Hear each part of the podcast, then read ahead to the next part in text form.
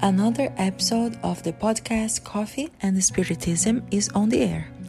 This is Lorraine Nogueira, and on today's episode, Gustavo Silveira brings us a message from André Luiz through the psychography of Chico Xavier, taken from the book Dialogue of the Living, chapter 9, entitled Success and Us. Never despise others, nor despise yourself. No one exists without utility or importance in the divine work of creation. Never despise others, announces André Luiz. No person would survive more than a few hours or days if abandoned as soon as he or she was born. There is an interdependence between us as human beings that make us live in society. This allows us to observe the importance of André Luiz's text. People have essential values in our lives, even the so called enemies, because, as Emmanuel reminds us, in the deficient phase of evolution that still characterizes both the friends who encourage us and the enemies who watch us are needed.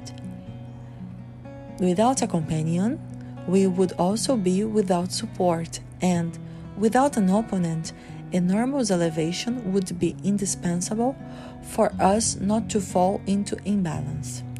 Whereas the friend brings cooperation, the enemy makes up the test. However, here we would like to focus on the second part of our spiritual friend's message.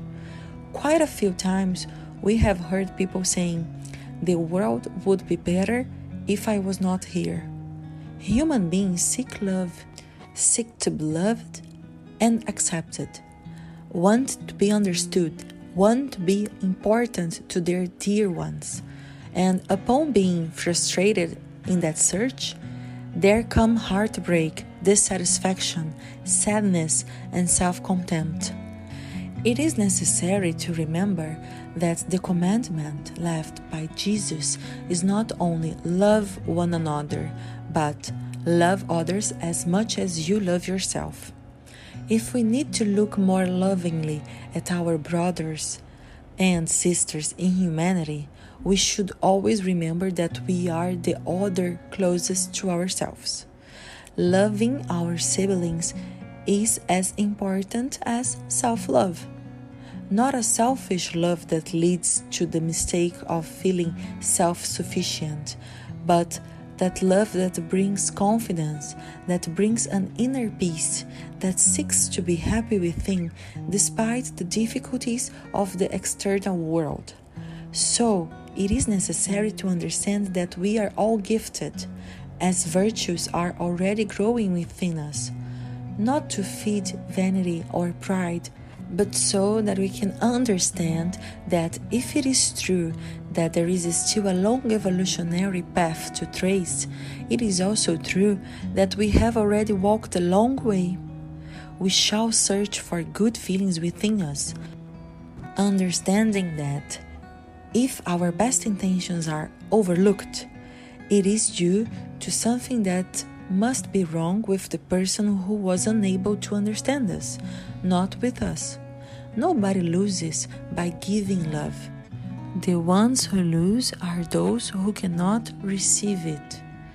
And recognizing our value, fostering self confidence, is not lack of humility, because lack of humility is thinking that we have nothing more to learn, that we will no longer be wrong.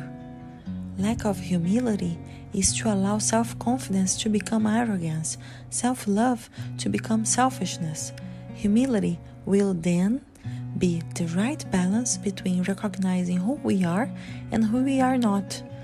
To know ourselves to the point of being aware of what we know and also of what we don't know. Recognizing the good we already bring inside of us feeds the feeling that we are important. After all, it was and it is God's will that we were here incarnate. He and many other spirits friends, under the protection of Christ, thought it convenient that we were here to learn to comfort more than to be comforted, to love more than to be loved, to understand more than to be understood. And we all have good things in our inner universe because we are already able to love, able to care about other people, to want what's good for them. It was Jesus Himself who said, You are God's, because we create the world we want within us. But we must find out what we value so that we understand what we are building within ourselves. May Jesus bless us, and until the next episode of Coffee and Spiritism.